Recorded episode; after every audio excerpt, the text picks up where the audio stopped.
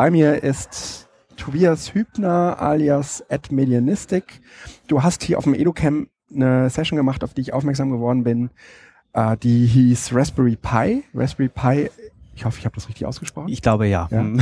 Äh, das ist mir schon länger so im Kopf, dass ich mich da irgendwie mal drum kümmern muss.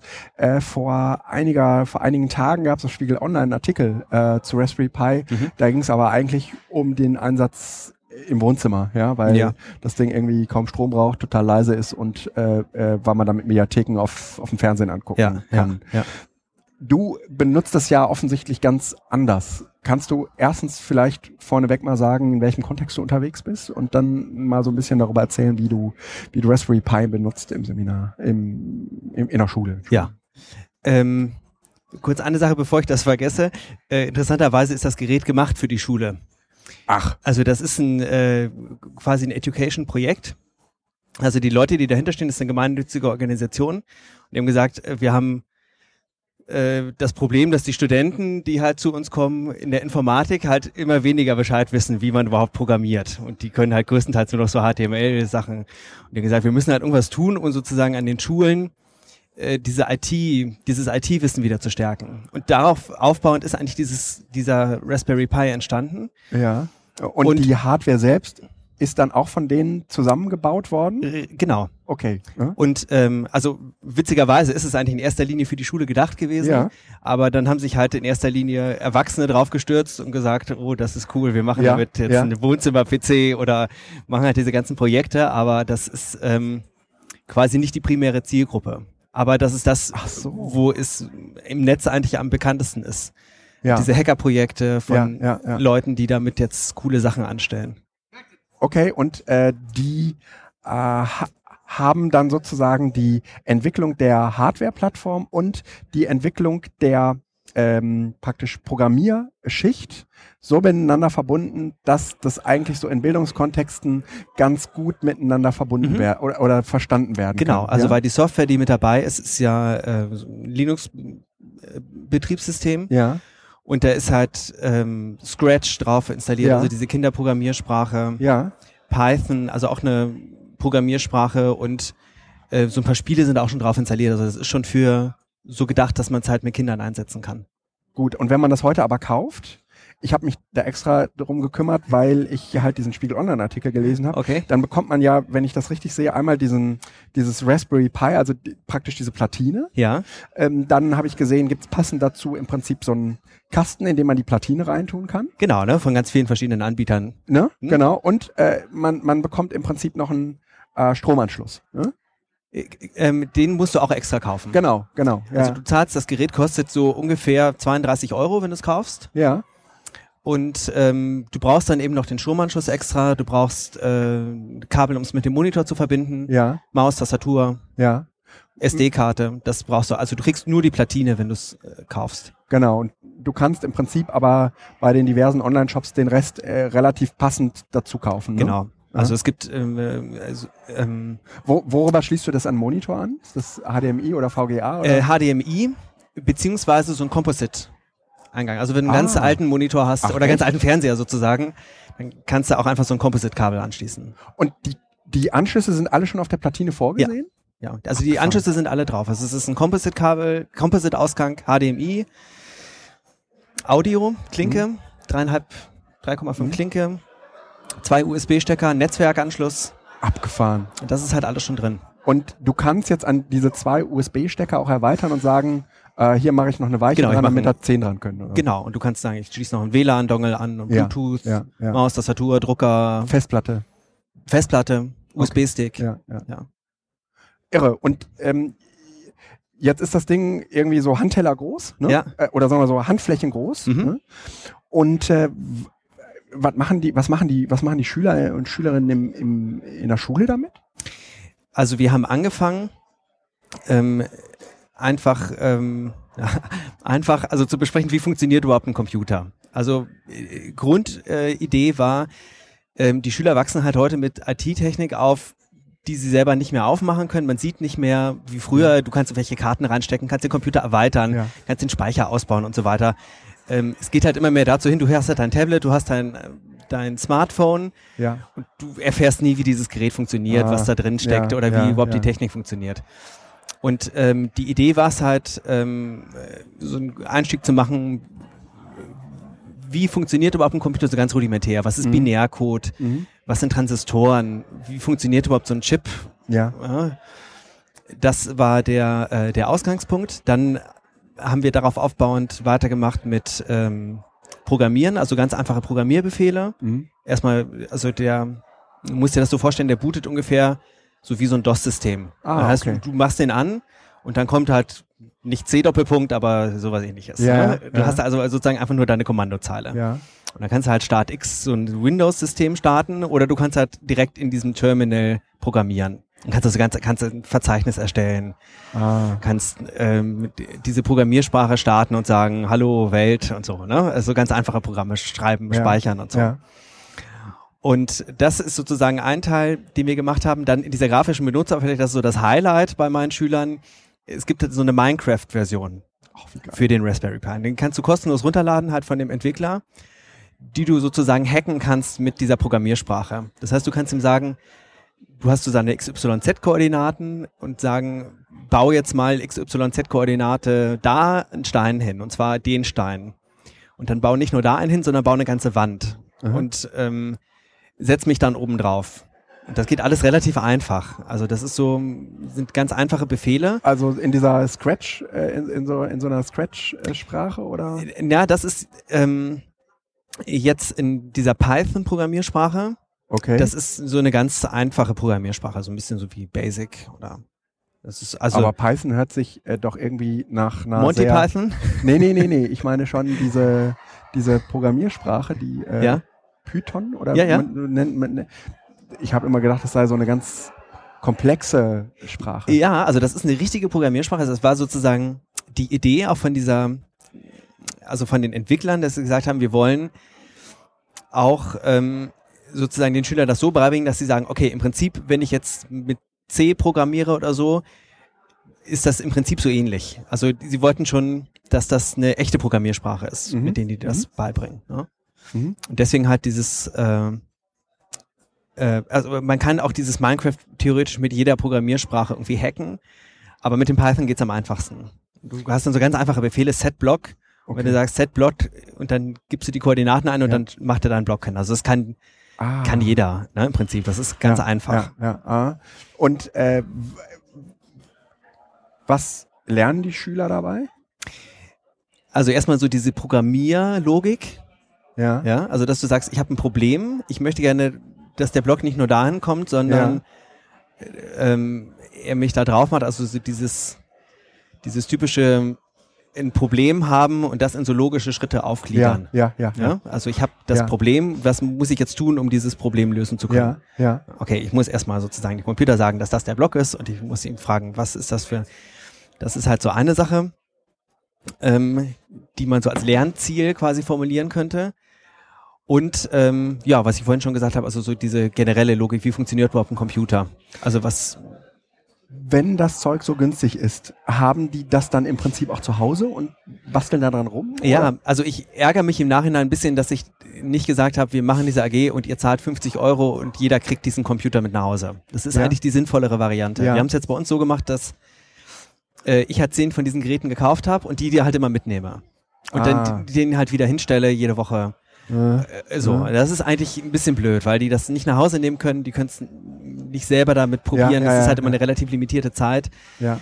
Würde ich das nächste Mal anders machen. Also es ist eigentlich sinnvoll, dass jeder so ein Gerät hat. Also in England gibt es jetzt gerade ein Projekt, das Google, ich glaube, 15.000 von diesen Geräten gesponsert hat Mhm. für Schüler. Und aber auch unter der Voraussetzung, dass das sozusagen die Schüler das Gerät mit nach Hause kriegen. Ja. Also es ist halt nicht gesponsert für die Schulen, Ja, sondern für die ja, Schüler, dass sie das mit nach Hause nehmen. Äh, Kann ich mir ist schon vorstellen, dass der ein oder andere da äh, eventuell, dass es den einen oder anderen packt, ja, Ja. und der eben nicht nur eine Mauer baut, sondern ähm, andere Sachen, was weiß ich, irgendwie schwebende Gegenstände Genau, oder das ist ja das, was du gerade angesprochen hast in diesem Spiegel Online-Artikel, Ja. dass du halt total abgefahrene Sachen mitmachen Ja, kannst. ja, du kannst ja. Sachen programmieren oder so Hardware-Projekte bauen. Ne? Mhm, mhm. Und das ist halt auch das, was es unterscheidet von einem Computer. Man sagt, ja, okay, Linux kann ich ja auf einen Rechner installieren Und Minecraft mhm. auch. Mhm. Das kann ich ja alles auch mit einem normalen PC machen. Ja, aber du hast eben nicht diese Schnittstelle. Also der Raspberry Pi hat so eine extra GPIO-Schnittstelle. Was, was ist das? Das nennt sich General Purpose Input Output. Ja. Und das ist eine Schnittstelle, wo du LEDs anschließen kannst, Schalter anschließen kannst, Motoren anschließen kannst. Also eigentlich jegliches elektronisches Bauteil. Oh, fett. Kannst du halt mit diesem Gerät verbinden. Ja. Und dann halt sagen, okay, ich mache jetzt, ähm, wenn ich jetzt diesen Block da hinsetze, soll gleichzeitig auch noch die Lampe leuchten oder soll der Motor ah. sich bewegen? Und dann kannst du halt sozusagen diese ganzen Projekte machen, dass du sagst, ich baue ein, Auto. So, ja, ja, ich halt, so, gibt ja alles. Ne? Ich, ich kenne so zwei Hardware-Bastler hier aus Hamburg. Okay. Äh, die machen, ähm, die, die machen praktisch so Twitter-Balloons. Also die schließen den Raspberry Pi an, die schließen den Raspberry Pi an einen ähm, äh, äh, an einen Rechner an. Okay. Und an einen Motor und äh, äh, der über den Rechner wird abgescannt, wie oft kommt ein Twitter-Begriff vor. Mhm. Und über den Motor äh, setzt praktisch der Raspberry Pi das um und äh, setzt den Ballon hoch oder niedrig. Ja. Und du hast was weiß ich, so zwei Begriffe bei Deutschland gegen, äh, gegen England, irgendwie beim Fußball, okay, ja, okay. hatte man irgendwie diese beiden Hashtags Aha. und äh, du konntest irgendwie gucken, welcher Ballon höher ist, der ist sozusagen dann auch bei Twitter häufiger. Ja, Wahnsinn. Ja, das ist ja. schon cool gewesen. Ähm, Internet der Dinge, ja. Ja, ja, ja. Äh, so und ähm, mit welchem, mit welchem Erfindergeist gehen die, gehen die Schü Schüler und Schülerinnen damit um? Also mhm. äh, nehmen die das an und sagen, boah, geil, jetzt kann ich endlich mal XY machen? Oder ist es eher so, äh, sag mir mal ein Projekt. Ja. Haben die überhaupt eine Idee, was man damit machen kann? Genau, also wir, das ist ja ähm, eine AG, die ist jetzt im Halbjahr gestartet. Und wir haben, wie gesagt, angefangen mit diesen ähm, wie funktioniert ein Computer? Es gibt da so eine Sendung mit der Mausfolge ja, ja, und so über Transistoren. Wie, wie, wie läuft das überhaupt ja. und was, ne, was wie gesagt, ne, mit diesem Binärcode und so, also so die Grundlagen. Wir sind jetzt halt dabei mit diesem Minecraft programmieren und ähm, dieses, also Physical Computing, ne, Internet ja, der Dinge, ja, so dieses Projekt ja, bauen. Physical Computing, sagt der Experte, glaube ich.